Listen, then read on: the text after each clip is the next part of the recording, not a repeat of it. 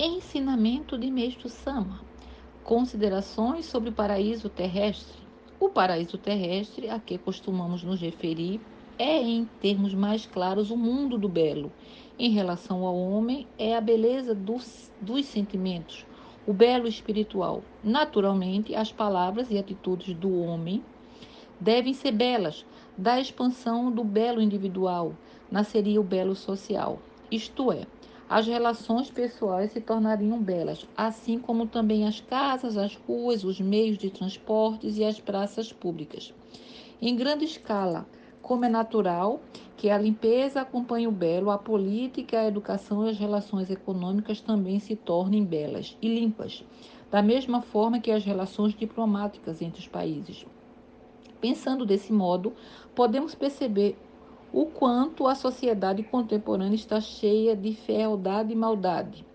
Nas classes baixas, principalmente, o belo é escasso demais, em virtude das péssimas condições financeiras que causam a decadência do ensino e a precariedade dos estabelecimentos e instalações de atendimento ao público. Daí, consequentemente, nasce a intranquilidade social, Agora gostaria de falar em especial sobre a parte relativa às diversões. Nesse campo, o belo precisa ser bem muito enriquecido, pois a consciência do belo é o que de melhor existe para a elevação dos sentimentos humanos.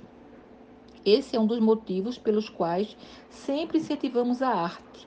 Nem é preciso mencionar o quanto o baixo nível das artes na época atual está degradando a espiritualidade das pessoas. Como se vê, o fato essencial para a criação do mundo do belo é o poder econômico. Enquanto o povo for pobre, não poderemos sequer sonhar em concretizar esse mundo. Mas como fortalecer o poder econômico? Se todos os indivíduos trabalharem com total empenho, visando elevar o poder de produção, estarão fortalecendo.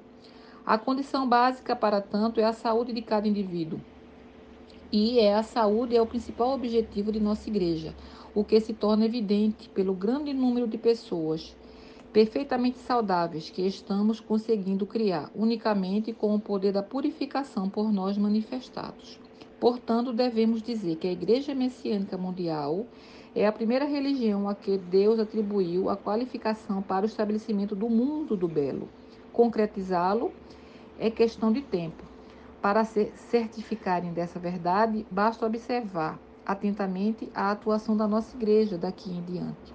3 de julho de 1950. Ensinamento tirado do livro Alicerce do Paraíso.